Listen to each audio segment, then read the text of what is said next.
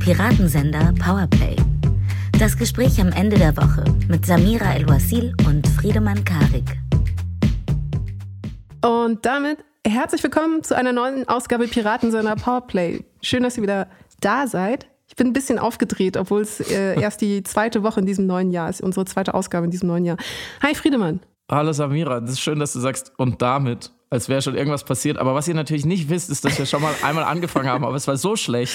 Es war so, es war zwei Minuten so aneinander vorbeigeredet und gegenseitig unterbrochen, dass wir wirklich in der Geschichte des Piratensenders ist, glaube ich, dreimal vorgekommen, dass wir nach zwei Minuten gesagt haben, das ist einfach, einfach Kappes. War einfach nicht gut genug. Neu. Wir haben uns überlegt, ne, in der Tradition dieser Woche, wo es sehr viel um Behind the Scenes geht und Inszenierung, äh, dass wir hier jetzt auch ein Behind the Scenes anbieten und mhm. sagen, wie es nämlich wirklich ist, dass wir in Wirklichkeit posieren, bevor ja. wir aufnehmen. Ja, und dass wir die intellektuellen Bagger, die bei uns nach der ähm, Diskurskohle graben, dass wir die jetzt nochmal so richtig auf Hochtouren losschicken, dass wir auch tief genug kommen. Worüber reden wir denn heute nicht, Samira? Wir sprechen heute und diese Woche nicht über den Krieg in der Ukraine und Olaf Scholz Kommunikation und auch nicht die Lieferung schwerer Waffen bzw. Panzer, versprechen aber es nächste Woche zu tun. Ja, weil es ist nicht so, dass wir es nicht wichtig finden, aber wir wollen uns erstmal sammeln und gucken, wie die Debatte noch weitergeht und ob, ob Olaf McDonald endgültig in die USA auswandert, weil er sonst ein bisschen Angst kriegt. Hm, aber worüber reden wir denn dann, wenn wir da erst nächste Woche drüber reden? Wir wollten im Nachhall der vergangenen Woche nochmal diese Woche über Lützerath sprechen, den Protest dort und den Aktivismus, weil sich hier wieder weitere Ereignisse und äh, Handlungen ergeben haben, die wir gerne kommentieren und ein bisschen durchdenken wollten mit euch. Und ich glaube, du und ich, wir gehen mit zwei verschiedenen, hoffentlich komplementären und produktiven Brillen auf, blickend auf diese Ereignisse. Behaupte ich jetzt einfach mal ganz frech.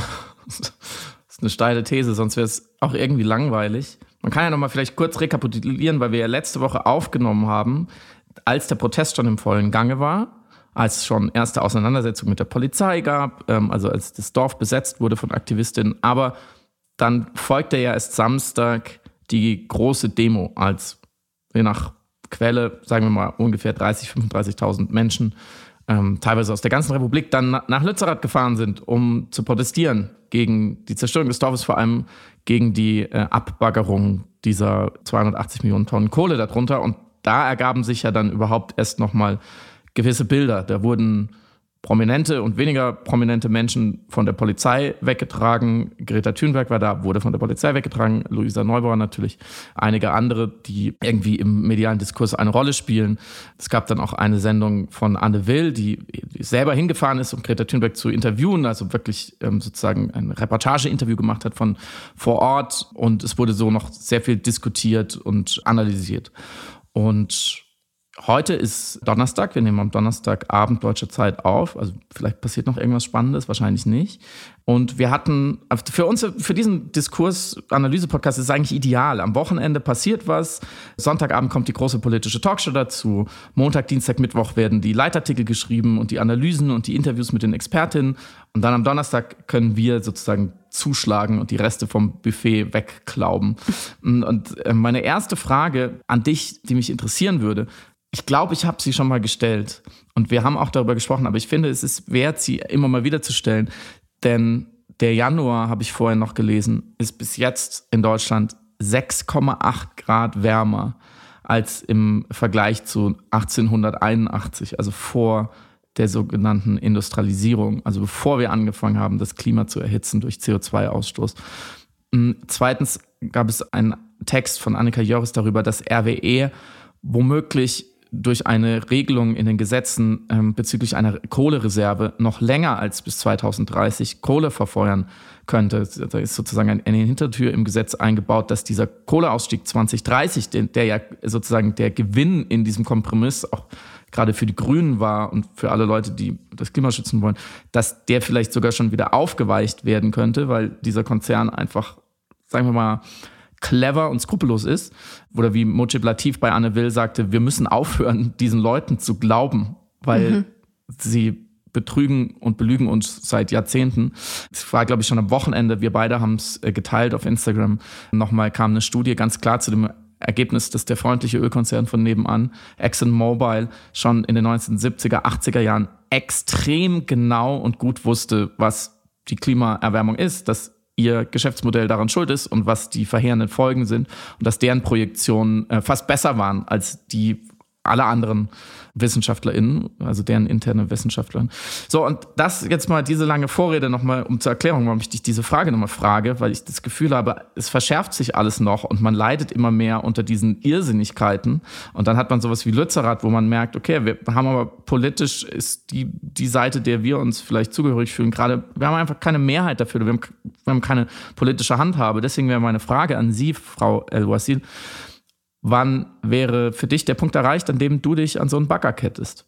Mhm. Weil du sagst, ich kann jetzt nicht nur hier zu Hause im warmen Schreibstüber sitzen und mit diesem lustigen Typen darüber diskutieren, ich muss jetzt selber handfest aktiv werden. Das ist eine sehr individuelle Frage in meinem Fall, also sowieso im Fall einer jeden Person, die sich diese Frage stellt. Also ab wann werde ich tatsächlich physisch aktiv in einen Protest gehend, indem ich meinen Körper, wie Judith Butler es ja beschrieben hat, als politisches Instrument benutze, indem ich mich physisch dorthin stelle und äh, mhm. kundtue, was ich möchte von der Demokratie, in der ich liebe, in der ich eben demonstrieren gehen darf. Und bei mir ist das davon abhängig, ob ich das Gefühl habe, dass ich mehr leisten kann mit dem dort physisch stehen im mhm. Verhältnis zu dem, was ich in derselben Zeit für die politischen Ansprüche, die ich habe, leisten könnte. Also eine reine Ressourcenfrage von Zeit und Raum schlussendlich. Und nach wie vor ist das bei mir, das ist wirklich nur meine ganz persönliche Wahrnehmung nach meinem Kassensturz, meinem ethischen Kassensturz, meinem Kassensturz als Citoyen, so, dass ich noch glaube, schreibenderweise, kommunizierenderweise, darüber sprechenderweise mehr leisten zu können für das Thema, das mir am Herzen liegt, als wenn ich persönlich physisch dort bin, weil ich dann in Interessenskonflikte mit dem journalistischen Arbeiten teilweise fallen würde. Ich wollte gerade fragen, äh, ob nicht beides geht. Ja, ja, also das ist, da sind wir natürlich mit beiden Füßen in der Debatte, ob JournalistInnen oder Personen, die publizistisch arbeiten, ich würde mich selber nicht als Journalistin betrachten, sondern eben als das, was ich bin, Kolumnistin und ab und zu dann Gegenwartsbetrachtende. Hast immerhin äh, den wichtigsten deutschen Journalistenpreis in der Sparte Kultur gewonnen letztes Jahr. Und ich schäme mich immer noch, weil ich wirklich, wirklich nicht äh, den Begriff des, äh, der Journalistin auf mich anwenden möchte. Wirklich mit äh, aller Dankbarkeit und Ausrespekt vor allen äh, Personen, die ich als echte JournalistInnen betrachte. Egal, unabhängig davon, es gibt eben eine grundsätzliche Debatte, wie aktivistisch, wie in eine Protestkultur involviert darf eine publizistisch arbeitende Person sein. Es war ein Politikum, wenn zum Beispiel KolumnistInnen offene Briefe unterschrieben haben, ob das rechtens ist oder nicht, ob eben JournalistInnen, Publizierende auf Demonstrationen mitlaufen dürfen oder nicht. Wir hatten jetzt den Fall von äh, Thelen, Raphael Thelen. Raphael Thelen, Dankeschön, der eben öffentlich kundgetan hat, um genau diesen performativen, gefühlten Widerspruch nicht zu haben, beziehungsweise jetzt das 100 Prozent machen zu können, von dem er überzeugt ist, dass es mehr leistet, der öffentlich kundgetan hat, dass er jetzt seine journalistische Tätigkeit ruhen lässt zugunsten seiner aktivistischen Protestarbeit. Was ich sehr bewundere, und ich aber gleichzeitig glaube, dass es in meiner Gleichung noch nicht quasi auf der anderen Seite ein äh, Pluszeichen davor hätte, in dem, was es dann effektiv bringt. Mhm. Letzte Nachfrage, wenn du einen anderen Beruf hättest, ja, also es ist eine sehr privilegierte auch Position zu sagen, ich kann jetzt ohne weiteres den Beruf sofort skippen und dorthin fahren und physisch anwesend sein. Das ist natürlich auch etwas, das nicht jeder Mensch in Deutschland sofort leisten kann, gleichwohl er eben politisch hochaktiv ist und sich mit den dortigen Forderungen identifizieren kann. Aber es kann auch nicht finanziell jeder leisten oder auch aus Gründen der Mobilität nicht leisten. Aber hätte ich einen anderen Beruf, hätte ich das auf jeden Fall, glaube ich, gemacht, ja. Ja, also wenn du zum Beispiel tätig wärst in deinem eigentlich heimlichen Traumberuf Musical-Darstellerin, dann wäre es vielleicht möglich. Ja, absolut, weil ich nicht glaube, äh, um dann wieder zu dem Beispiel äh, dieses inneren Kassensturz zu kommen, dass ich als Musical-Darstellerin so viel leisten könnte für die Verbreitung und Sichtbarmachung der politischen Ziele, die hier verfolgt werden, wie durch meine physische Anwesenheit dort. Jetzt muss ich aber dir natürlich die Frage auch stellen. Ich beantworte sie gleich. Ich habe noch eine letzte Ja-Nein-Nachfrage, weil deiner, dein, dem Fokus deiner Antwort entnehme ich, dass für dich die Frage, ob es legitim ist, zivilen Ungehorsam, friedlichen Widerstand zu leisten in mhm. dieser Sache, die stellt sich dir gar nicht. Die beantwortest du implizit mit Ja. Ja, in diesem äh, Fall ja. Ich halte sowieso zivilen Ungehorsam, du hast es ja schon ausgeführt, eben auch anhand von Habermas, als Bestandteil einer gesunden Demokratie. Also sie ist quasi der mhm. Indikator dafür, dass wir eine funktionale Demokratie haben. Dementsprechend äh, sehe ich da überhaupt keine Bedenken. Es hängt also immer davon ab, wofür man protestiert. Also ich hätte sozusagen nur, und darüber haben wir auch in der letzten Ausgabe gesprochen, nur Bedenken, wenn die Ziele antidemokratische wären. Was hier nicht der Fall ist, hier ist ja genau das Gegenteil, die Situation. Mhm. Jetzt könnte ich natürlich nochmal nachfragen, aber ich mache es am, am, Ende. Ich antworte erst und sage, wie ich drauf komme. Ich bin natürlich völlig deiner Meinung. Ich halte den, den, den Protest für hochgradig legitim, solange er friedlich bleibt. Und das war ja in 99,9 Prozent der Fällen in der, in der Klimaschutzbewegung, auch an anderen Stellen, also Hambacher Forst zum Beispiel. Und ich habe ja diese Woche in der Piratensender Powerplay Plus Episode, die alle hören können, die uns äh, unterstützen, ausführlicher darüber gesprochen, was denn die Theorie hinter dem sogenannten zivilen Ungehorsam ist oder dem friedlichen Widerstand. Also angefangen bei Thoreau, dem Amerikaner, der eben gegen den Staat war, hauptsächlich aufgrund von Sklaverei und dem Krieg gegen Mexiko, im, also in, in Amerika des 19. Jahrhunderts, als es noch Nord- und Südstaaten gab. Und sozusagen libertär, äh, prälibertär gesagt hat, so, so, wenig Staat wie möglich und ähm, keine Steuern mehr zahlen wollte. Auf den beriefen sich dann wiederum Mahatma Gandhi und Martin Luther King, äh, die äh, natürlich aus anderen Gründen und einem anderen Hintergrund ähm, friedlichen Widerstand übten, sehr erfolgreich. Die sind jetzt quasi zu Ikonen dieser Taktik geworden. Und nächste Woche spreche ich dann, und das ist vielleicht für uns dann doch noch ein bisschen relevanter, eben über John Rawls, Hannah Arendt und Jürgen Habermas, die ähm, sozusagen moderne äh, oder dann postmoderne TheoretikerInnen des zivilen Ungehorsams sind. Und ich, ich würde jetzt mal so ganz grob vereinfacht von oben drauf geschaut sagen, was ich aus diesen Texten äh, mitgenommen habe, gelernt habe, vielleicht als ideologischen roten Faden ist eben genau das, was du gerade gesagt hast, mit einer Vorbedingung, wenn das Gesetz oder der, der Zustand der Gesellschaft, dass man Widerstand leistet, wenn das ungerecht ist, und dann diskutieren all diese Denkerinnen natürlich ausführlich, was ist jetzt gerecht und ungerecht. Aber angenommen, das ist, man empfindet das als ungerecht, man hat gute objektivierbare Gründe, man hat sozusagen in seinem Gewissen geforscht, gesagt, das ist, das, ich kann da nicht mitmachen. Ich ich fühle mich verpflichtet, das irgendwie aufzuhalten, aber friedlich, nicht militant, dann ist es nicht nur legitim, diesen zivilen Ungehorsam in einer Demokratie zu üben, sondern genau wie du gesagt hast, dann ist das sozusagen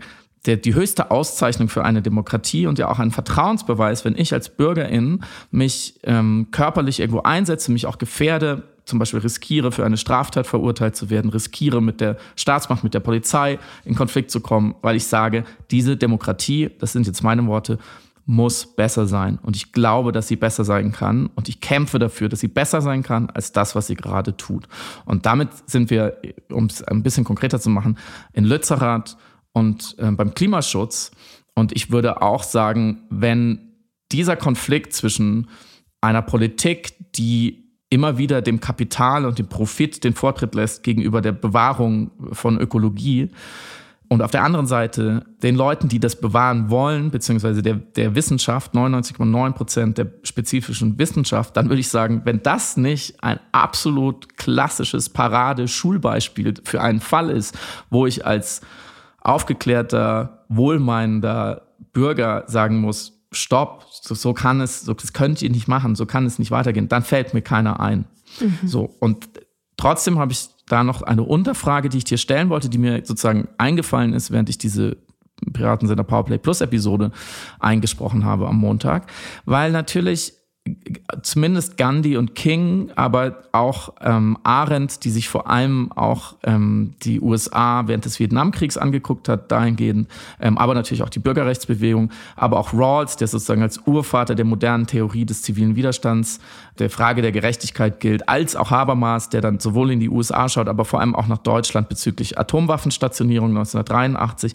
Also die Themen, also die das sozusagen das, der, der Streitapfel um den sich diese Texte und diese Denkerinnen drehen, war auf der einen Seite ganz klar gruppenbezogene Menschenfeindlichkeit, sagen wir heute, also Rassismus, das kolonialistische Regime des britischen Empires in Indien, äh, was die Inder brutal unterdrückt hat, genauso wie die natürlich die, der Rassismus in den USA, die sogenannte Rassentrennung, die dann eigentlich schon rechtlich überwunden war, aber eben noch nicht praktiziert wurde, gegen die Martin Luther King und seine Leute eben äh, protestiert haben.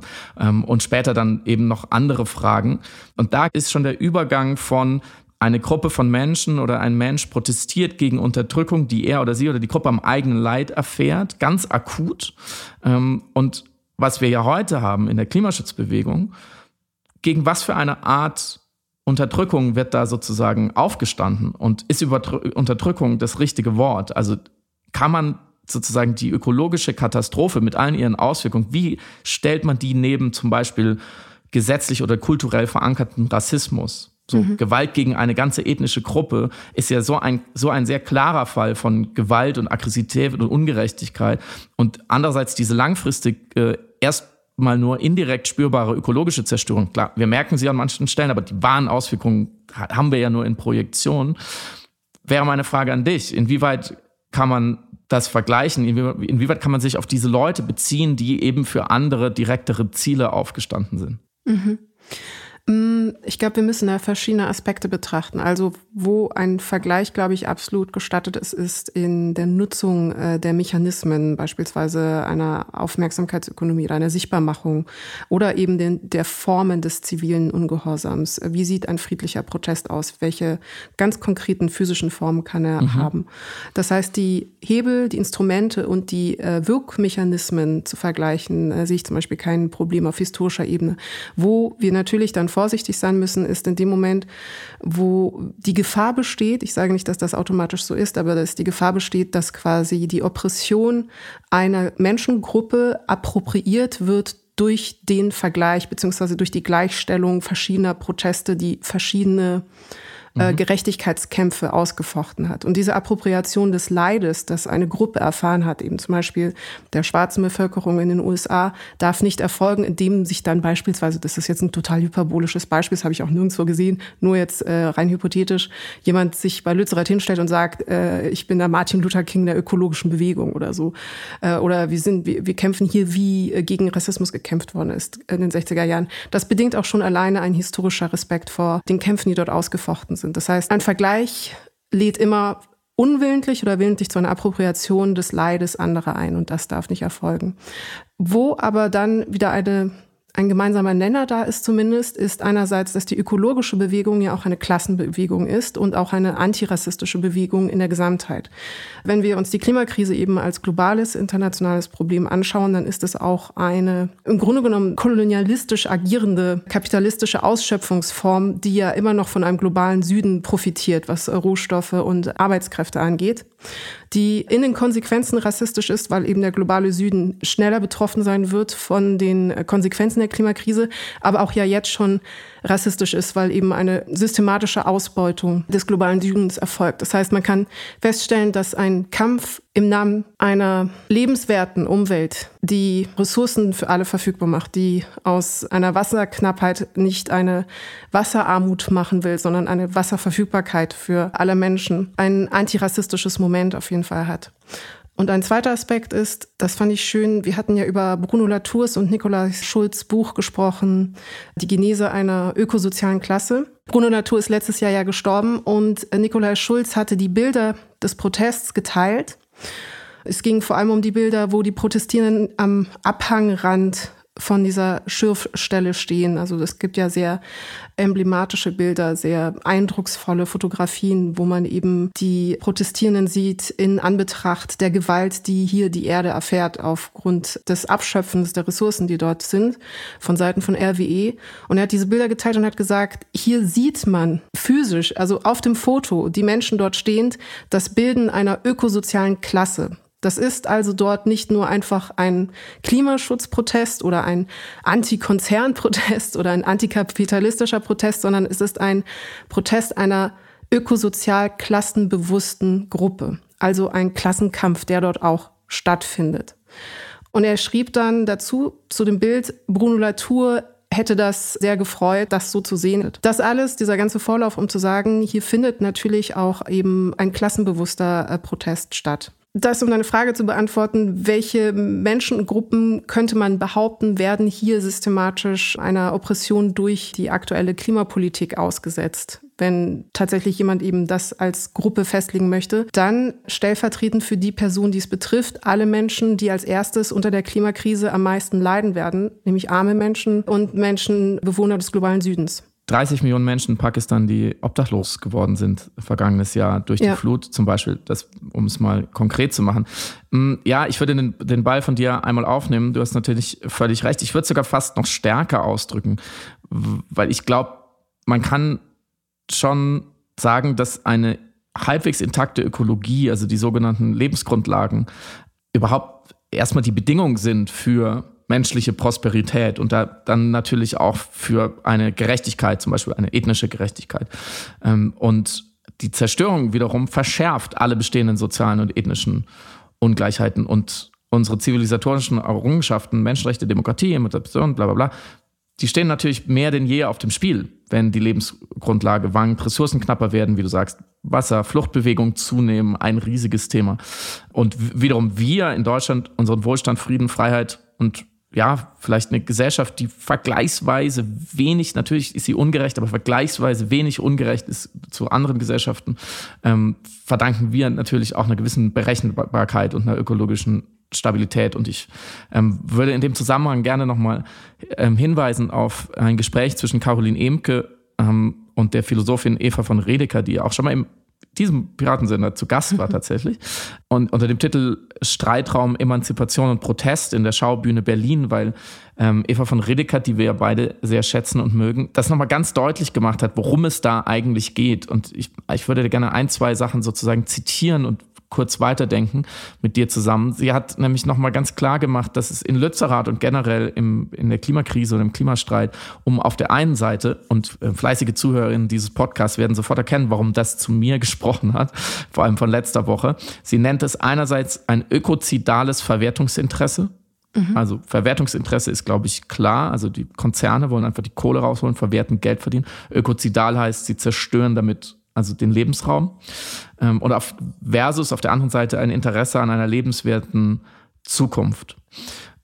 Und Eva von Redeker hat diesen Begriff des Phantombesitzes entworfen. Und den wendet sie eben auf die Situation jetzt an. Ganz konkret gesagt, wenn RWE als Besitzer dieser Kohle und dieses Landes, die jetzt da rausholt und verbrennt und damit zu Geld macht und damit das Klima zerstört und CO2 rauspostet, dann bedient sich dieser Konzern als Phantombesitzer an dem generellen Gut Klima. Mhm. Wir legen alle Wert darauf, dass wir äh, auf einem Planeten leben können, der irgendwie im Gleichgewicht ist. Und wenn aber einige wenige dieses Gleichgewicht äh, zerstören, um Geld zu verdienen, dann bedienen sie sich sozusagen als Phantombesitzer, obwohl sie eigentlich gar nicht, keine Recht der Welt, in keinem Gesetz steht es geschrieben, dass, dass ihnen das Klima mehr gehört als anderen.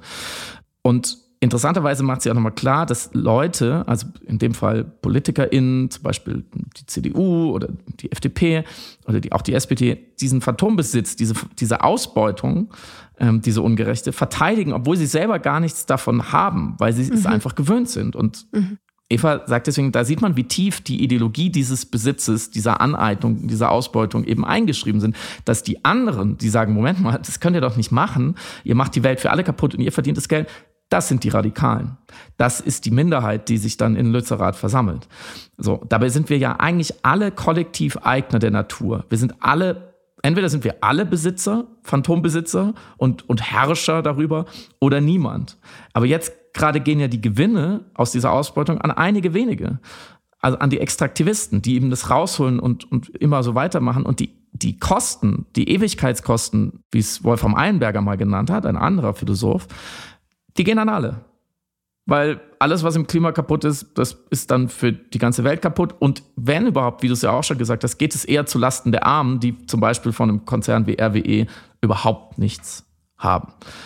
So, und klar, da gibt es einen, einen, auch einen Metakampf, über den wir heute nicht sprechen müssen, zwischen, immer zwischen Veränderung gegen Status Quo. Der Status Quo ist immer erstmal hartnäckig, aber im Grunde geht es, sagt Eva von Rediger, ist es ein Kampf für mehr Zeit, weil diese Klimakrise so dringlich ist. Und wir kämpfen darum, mehr Zeit auf einem bewohnbaren Planeten zu haben. Wir kämpfen darum, dass der globale Süden, die Menschen, die dort leben, überhaupt noch Zeit bekommen, dass sie nicht in eine Situation geboren werden, wo ihr Leben eigentlich schon vorbei ist, bevor es angefangen hat. Und das ist der Punkt, wo ich sozusagen das auch noch mal eins weiterdrehen würde und dramatisieren würde. Und ich komme mir da auch manchmal vor, wirklich wie so ein Unrufer, wie so ein Untergangsprophet. Aber es ist es ist nun mal so, es, die, die Produktionen kommen immer wieder auf den gleichen Punkt und dann höre ich auch auf damit. Diese Ewigkeitskosten bedeuten natürlich nicht das Aussterben der menschlichen Rasse, zumindest nicht in den nächsten 100, 200 Jahren. Und natürlich explodiert die Welt auch nicht. Und natürlich wird sie irgendwie weiter existieren. Und an manchen Stellen wird sie sogar vielleicht okay weiter existieren. Aber die Kosten, die anfallen bei diesem Überleben, bei dem Weitermachen, sind extrem hoch. Das haben wir, glaube ich, immer noch nicht so ganz verstanden, was eigentlich mit diesem Planeten bei zwei, drei, vier Grad passiert, mit, mit unserer relativ fragilen Spezies und ihren fragilen Konstrukten wie Nationen, Gesellschaft, Werte, Menschenrechte, Schutz, Asylrecht und so weiter und so fort. Weil das sozusagen der Kollateralschaden von zwei, drei, vier Grad, selbst im, im, in einem guten Szenario, selbst mit aller Anpassung, sind hunderte Millionen, wenn nicht Milliarden verelendete, geflüchtete und tote Menschen. Ganze Kontinente, in denen kaum mehr Leben möglich sein wird, wo sowohl erst das Klima, dann die Gesellschaften kollabieren wird. Ich meine, was glaubt man denn, was in Indien los ist, wenn große Teile des Landes einfach mehrmals im Jahr von Hitzewellen befallen wird? Die, das wird es einfach zu heiß, um zu leben. Da sterben die Menschen wie die sprichwörtlichen Fliegen. So. Und diese globalen Verwerfungen, ähm, die sind irgendwann nicht mehr aufzuhalten. Und deswegen ist diese Zeitkomponente auch so wichtig. Und deswegen ist auch der Protest legitimer als Protest jemals hätte sein können, weil man das verhindern muss und weil man sozusagen umrechnen kann, diese Erwärmung in Grad der Erde umrechnen kann in Zeit oder die eben Menschen noch bleibt oder auch in Prozent der Weltbevölkerung, die nicht komplett in den Abgrund laufen, aufgrund von unseren Fehlern. Also schwinden die ökologischen Grundlagen, ist Emanzipation erstmal nicht nur so viel schwerer, ähm, also das, wofür Mahatma Gandhi und Martin Luther King gekämpft haben, sondern sie wird zurückgedreht. Es wird mhm. schlechter, es wird schlimmer, Gesellschaft werden instabiler, äh, Menschenrechte werden weniger beachtet werden und so weiter und so fort. Insofern glaube ich sogar nicht nur die Zeit ist knapp, sondern die Zeit läuft in der Klimakatastrophe eigentlich rückwärts, solange wir nicht umdrehen. Was, äh, weshalb Tenet, by the way, nur als äh, kleine Fußnote, wirklich ein ökologisch zu betrachtender Film ist. Also eigentlich die ökologische Krise. Es ist ja ein Kampf der Zukunft gegen die Gegenwart. Die Zukunft beschwert sich bei den Gegenwärtigen über ihr Fehlverhalten. Darum geht es schlussendlich auch in Tenet. Also es ist sehr interessanter Generationenkonflikt und ökologische Auseinandersetzung. Ja, voll.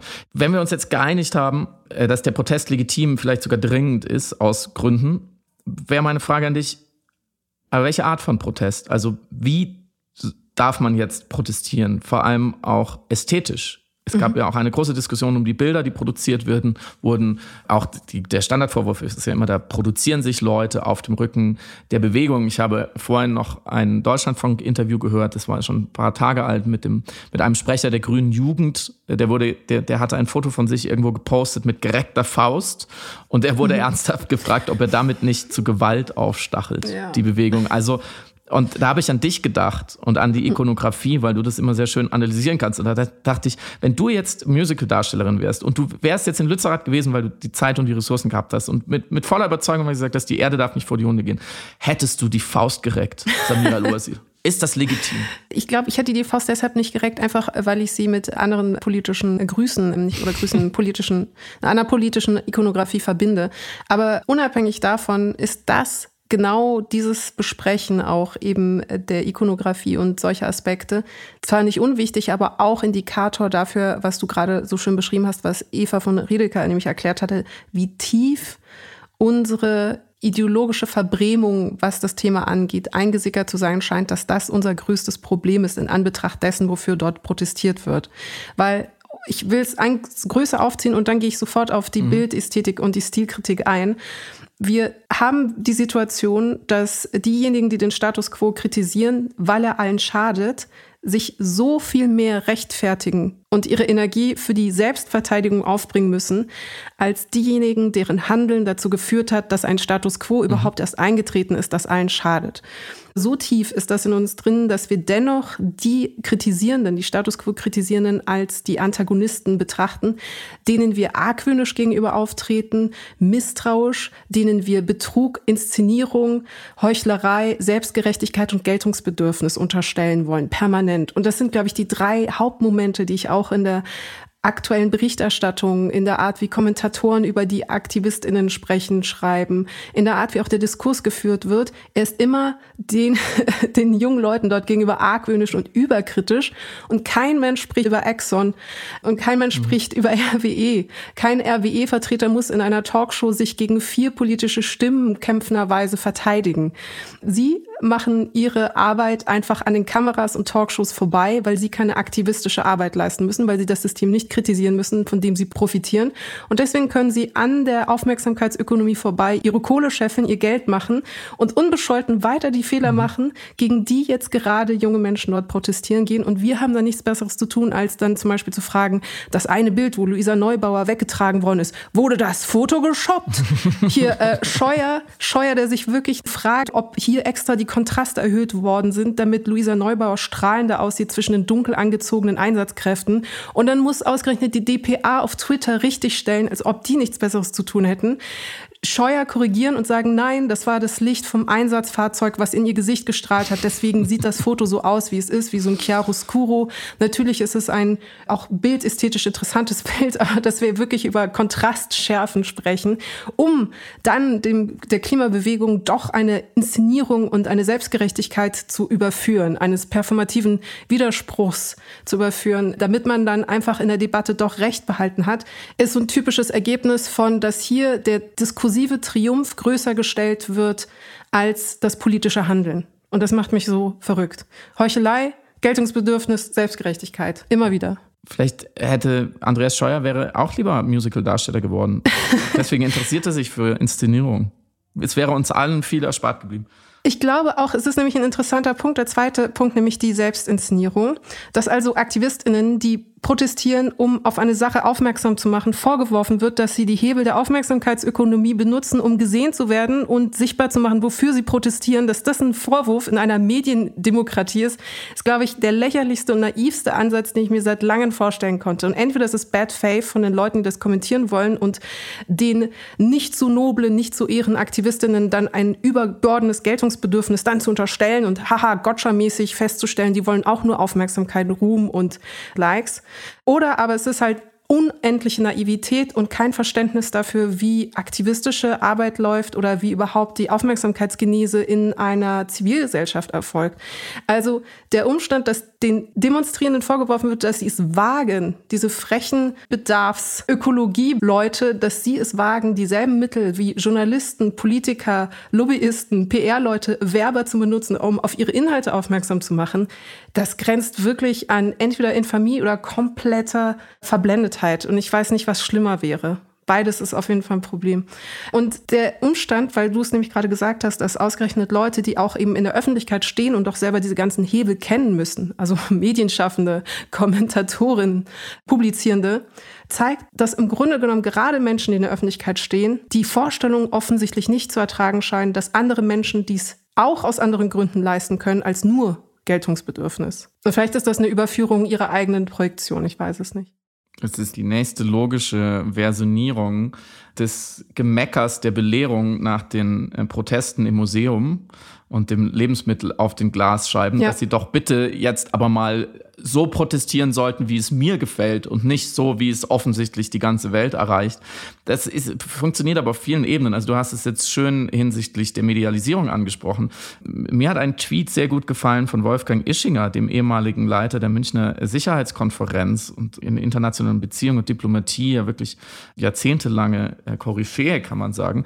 Der schrieb, Kleine, aber ernst gemeinte Frage. Ist euch deutschen Klimaaktivisten klar, dass die Katastrophe sich auch dann fast ungebremst fortsetzt, wenn Deutschland ab morgen früh Zero CO2 emittieren würde? Fragezeichen. Wie bitte sieht Ihr Plan aus, China, Indien, Afrika und so weiter zur Einhaltung der Pariser Ziele zu bewegen?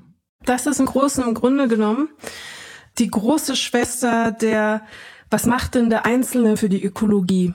Argument. Also die Wie seid ihr überhaupt zu der Demo gekommen? In einem Bus? Äh, du würdest dich wundern, tatsächlich hat die Wissen macht A-Moderatorin Sherry Reeves auf Twitter Greta Thunberg vorgeworfen, angeblich mit dem Flugzeug zu den Protesten angereist zu sein und wie sich das dann oh, vertragen würde, natürlich mit dem ökologischen Auftrag.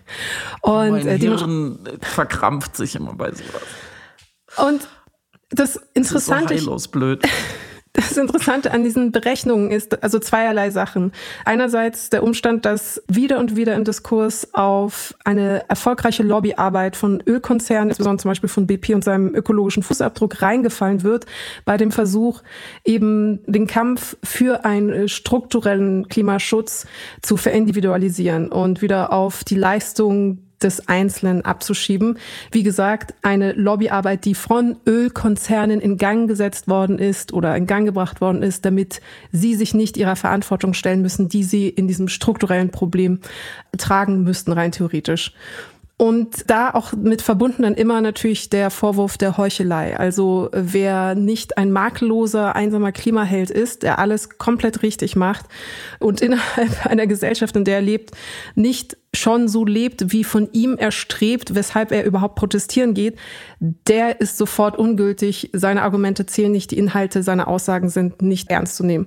Natürlich der einfachste Weg, jede Form von Klimaprotesten, Klimabewegung zu demobilisieren aber vor allem auch am Problem vorbei. Also wenn wir tatsächlich über CO2-Abdrücke sprechen wollen würden, auf Individualebene. Dann müssten wir uns nicht irgendwie Klimaprotestierende anschauen oder gucken, welcher Studierende mit welchem Gefährt wann, wie, wo dahin gereist ist, sondern man müsste sich anschauen, dass die zehn reichsten Prozent in Deutschland im Jahr 2015 zusammen, also diese mhm. zehn Prozent für mehr CO2-Ausstoß gesorgt haben als die gesamte ärmere Hälfte der Bevölkerung. Oder weltweit Milliardäre. Die zehn reichsten Prozent der Welt sind für 52 Prozent der gesamten CO2-Emissionen zwischen 1990 und 2015 alleine verantwortlich. Mhm. Nochmal ausgesprochen, die 10 Prozent reichsten Menschen auf der ganzen Welt sind für mehr als die Hälfte der gesamten CO2-Emissionen zwischen 1990 und 2015 alleine verantwortlich. Und wir diskutieren dann noch so Sachen wie ist Greta Thunberg mit einem Bus oder einem Zug angereist. Also auch das eine klassische Derailing-Diskursverschiebungstaktik, die von dem eigentlichen Problem, was wir hier besprechen sollten, nämlich die zu kritisieren, die für das Problem verantwortlich sind, ablenken soll und uns wieder dorthin bringen, die zu kritisieren, die das System in Frage stellen wollen. Und das führt mich wieder zu der Frage, die zwei Prozent, was bringt das, wenn Deutschland überhaupt nichts machen würde? Es ist ein arithmetisches Problem. Also erstmal zwei Prozent im Vergleich zur Bevölkerungsmenge ist der Pro-Kopf-Emissionswert natürlich wesentlich größer. Zweitens muss das historisch betrachtet werden. Und drittens, wenn wir anfangen, sozusagen das Problem mathematisch immer weiter aufzuspalten, dann könnten wir auch sagen, ja gut, dann müsste äh, Bayern ja noch weniger leisten, weil ähm, vielleicht pro Kopf Emission ganz anders ist. Sprich, man müsste sich auf geografischer Ebene wünschen, dass alle Länder klitzeklein sind, dann könnten wir sagen, aha, jedes Land hat nur eine Emission von einem Prozent, dann ist das Klimaproblem offensichtlich gelöst. Die Ideologie oder der Versuch, eine ideologische Verbrämung durch falsche Mathematik zu verbergen. Das ist das im Grunde genommen. Ich finde es vor allem spektakulär, weil es Wolfgang Ischinger, um nochmal zu diesem Tweet zurückzukommen, ja jemand ist, der sein ganzes Leben, und ich glaube auch nicht, man kann sagen, nicht ganz ohne Erfolg und Prestige, sein ganzes Leben dem gewidmet hat, was man internationale Zusammenarbeit und Kooperation nennen kann, die mhm. immer immer das Problem hat, dass natürlich manche nicht mitmachen. Ob es, nennen es jetzt Abrüstung, Handel, Menschenrechte oder vielleicht Klima. Also wenn man wirklich zu, zur Prämisse des eigenen Handels und ja. Denkens machen würde, dass erst alle mitmachen müssen. Man braucht einen Plan, man muss alle überzeugen, verpflichten und sie müssen alle mitmachen und es funktioniert alles so. Sonst ist der Plan nicht gut und man kann es lassen. Dann hätten wir keine UNO, keine EU, wir hätten gar nichts. Wir hätten gar nichts. Wir würden alle zu Hause sitzen und auf unsere eigene, eigenen Füße gucken. So. Und das ist die erste Selbstverzwergung. Und die zweite ist aber, und ich will dem armen Mann gar nicht so äh, ans Leder, aber generell der Ton, in dem die Leute, die jetzt mal damit angefangen haben, darauf aufmerksam zu machen, vielleicht Lösungen vorschlagen, in erster Linie sich aber körperlich einsetzen dafür, dass nicht weiter kaputt gemacht wird, von denen wird jetzt die Lösung verlangt. Mhm. Wie bitte sieht Ihr Plan aus, China, Indien, Afrika und so weiter zur Einhaltung der Pariser Ziele zu bewegen? Mhm. Also wie bitte wollen Sie ähm, in Lichtgeschwindigkeit über die Milchstraße reisen? Wie bitte wollen Sie die Fußball-Weltmeisterschaft gewinnen nächstes Jahr? Ja, wie bitte? Ja, keine Ahnung, wenn es so einfach wäre, hätte man es ja schon gemacht. Und dann, das bringt mich so einen Tick dazu, du hast es vorhin schon gesagt, die, die Antagonisten und die Protagonisten. Ich glaube, in der Klimakrise und auch in Lützerath, also da sieht man wieder sehr gut, dass das teilweise so grotesk falsch aufgestellt wird. Wer handelt, wer will etwas, wer steht dem entgegen, was ist der Konflikt und wo will man vielleicht zu einer Lösung hin. Und eigentlich ist es hier sehr, sehr einfach, wie wir es letzte Woche auch besprochen haben. Große Konzerne, unterstützt, flankiert von Teilen der Politik, fahren weiter ein System, von dem wir wissen, dass es die Erde, so wie wir sie kennen, zerstört. Und da werden sehr, sehr, sehr, sehr, sehr, sehr viele Menschen darunter leiden. So simpel ist es.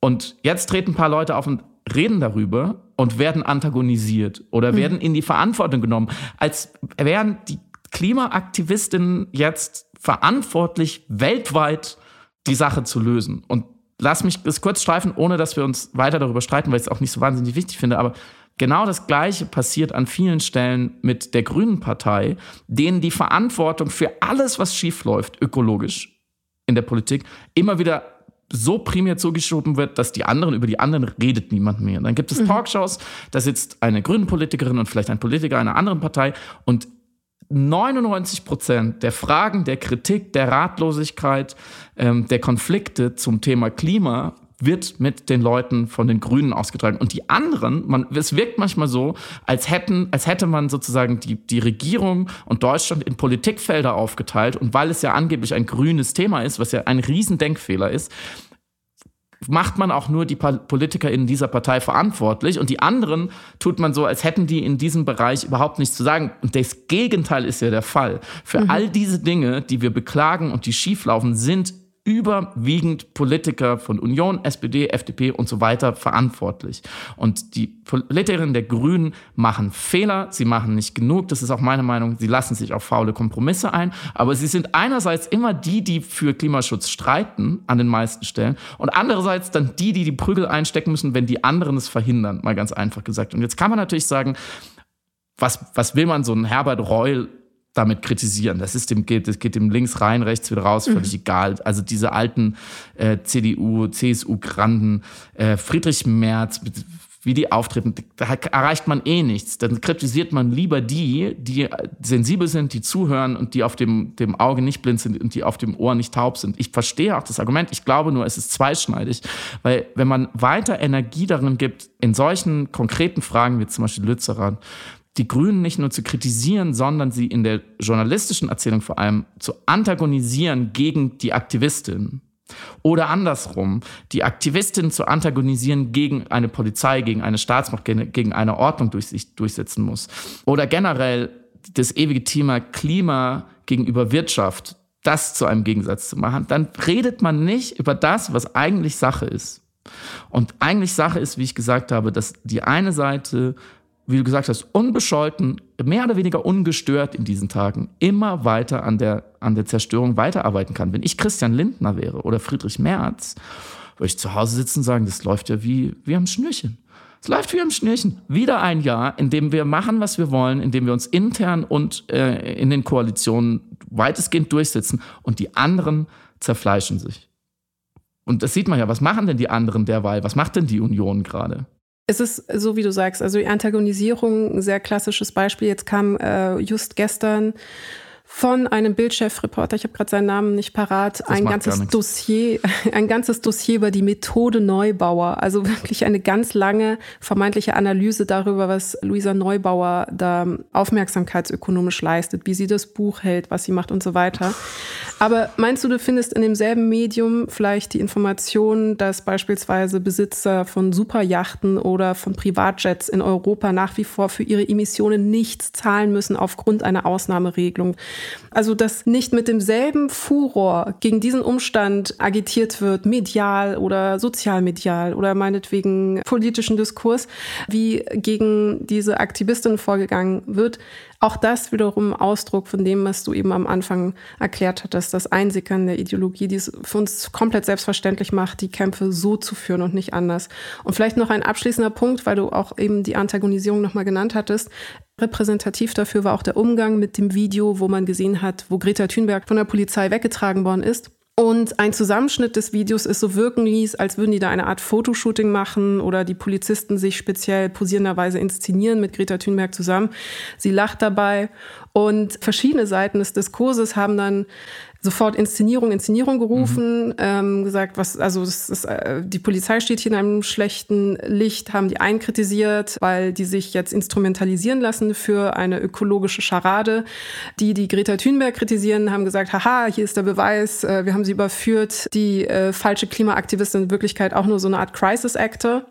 Und im Endeffekt, wenn man sich das ganze Video anschaut, dann stellt man fest, dass das einfach ein ganz normaler Einsatz war. Die Polizei, äh, die Einsatzkräfte konnten nicht direkt ihre Informationen aufnehmen, deswegen mussten sie da an der Stelle warten, standen etwas wie bestellt und abgeholt, nicht abgeholt rum und die Presse nutzte den Augenblick, um dann Fotos zu machen. Aber von einer Art Shooting oder einer Inszenierung ist, kann wirklich nicht die Rede sein. Und dass es wirklich so war, muss ich dann bedauerlicherweise daran festmachen, dass ausgerechnet die Bild am akribischsten darüber aufgeklärt hat, was da wirklich passiert ist, um konservative Kommentatoren, die hier eben Inszenierung gerufen haben, zu widerlegen. Ich glaube persönlich, um zu belegen, dass die Polizei eben hier nicht Teil einer Inszenierung war, also dass mhm. das ein Versuch der Berichterstattung war, die Polizei zu schützen vor den Rufen von Fake News sozusagen. Und wie gesagt, wenn man das ganze Video sieht, dann merkt man auch, dass das einfach ganz normaler Vorgang war. Es gab nichts zu sehen. Aber wir haben schon so eine vorgefertigte Schablone, die medial kultiviert worden ist und politisch fortgesetzt worden ist oder politisch weitergenutzt wird als Blaupause, dass wir uns schon darauf eingestellt haben, verschiedene Positionen, die eben verschiedene politische Farbe vertreten, da sofort wieder lauernderweise die mhm. Antagonisierung Klimaaktivisten und Einsatzkräfte zu sehen oder sehen zu wollen. Also etwas rein interpretiert haben, was gar nicht da war. Und sogar sozusagen enttäuscht waren, dass es dann gar nicht zu dem Eklat kam und dann aus dieser Enttäuschung heraus behaupten, ah, das ist ganz große Theatershow. Alle Seiten haben sich mit Verlogenheit und Heuchelei bekleckert.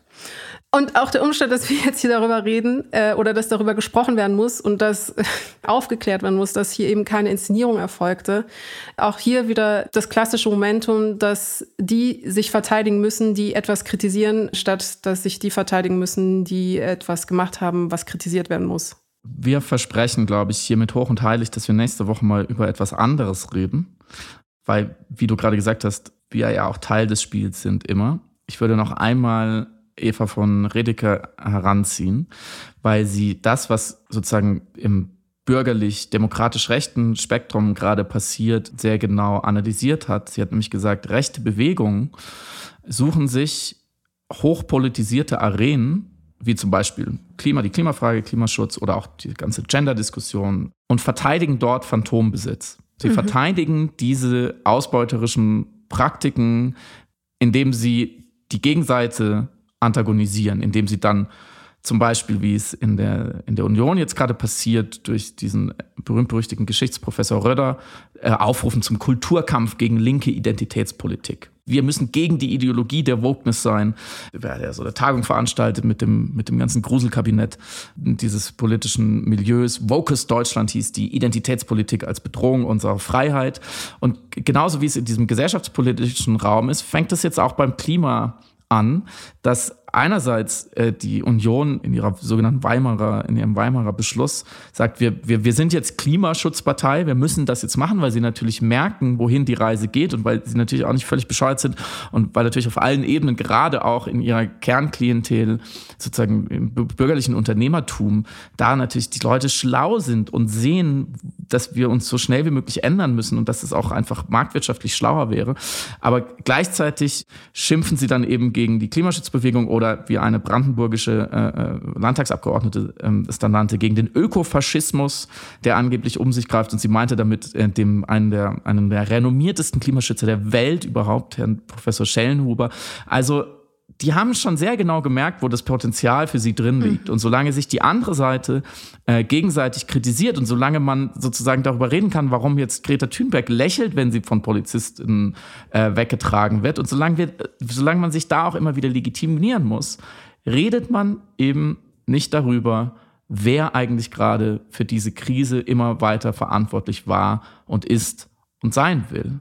Mhm. Ähm, und das wäre sozusagen mein, mein Wunsch. Und ich glaube aber auch, dass das Lützerath und was sich da gesammelt hat, auch und konsolidiert hat an Bewegungen. Ich glaube nicht an die, an die Spaltung. Ich glaube ganz im Gegenteil, da ist auch viel zusammengewachsen das hat eine Intellekt, auch eine, ein intellektuelles Niveau und eine, ein, ein Grad der politischen Analyse und es hat, hat auch Konzepte, Herr Ischinger übrigens, was mir dann wieder Hoffnung gibt, jetzt haben wir wieder eine Stunde viel geungt und geschimpft, was mir dann Hoffnung gibt, weil auf der anderen Seite haben es Leute verstanden. Da haben es Leute mhm. wirklich verstanden und die reden über die echten Antagonisten und früher oder später, die Frage ist, ob es schnell genug geht, aber früher oder später werden alle verstehen, um nochmal mit äh, den Altvorderen des Protestes zu sprechen, welche Gesetze ungerecht sind. Gegen welche Ungerechtigkeit genau wird da eigentlich aufgestanden?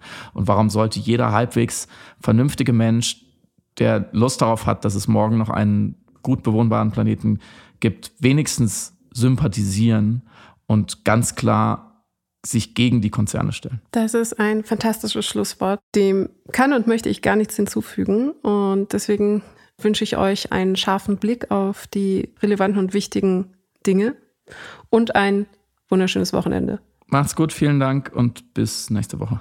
Tschüss. Jetzt kommt die Musik, weißt du, ich stelle mir da immer vor, kommt, wie, wie die Drums ran. ich kann es sehr schlecht nachmachen, meine Beatbox-Fähigkeit, aber jetzt kommt die Musik. Die äh, ja. Piraten sind Powerplay-Musik. Ja, genau. Genau. Die, aber die klickt doch nicht du duf, duf, du duf, duf. Das naja, lange, deswegen habe ich gesagt, ich kann es schlecht nachmachen. Ich habe sie gebaut, aber ich kann sie schlecht nachmachen ähm, du, du, du, ja, aber erstmal kommt okay. ja der Beat, weißt du? Ja, stimmt. Stimmt, ja, hast du recht. Da hast du recht. Okay, stopp. Tschüss.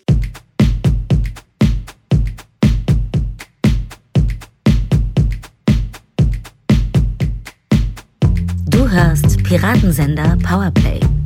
Das Gespräch am Ende der Woche mit Samira El-Wasil und Friedemann Karik. Piratensender Powerplay ist eine Produktion von Stereotype Media in Kooperation mit Yam Yam, der unsichtbaren Tupperbox für den diskreten Foodie. Du möchtest Yam Yam zwei Wochen lang kostenlos testen? Abonniere diesen Podcast überall und gewinne gutes Korma. Bon Appetit!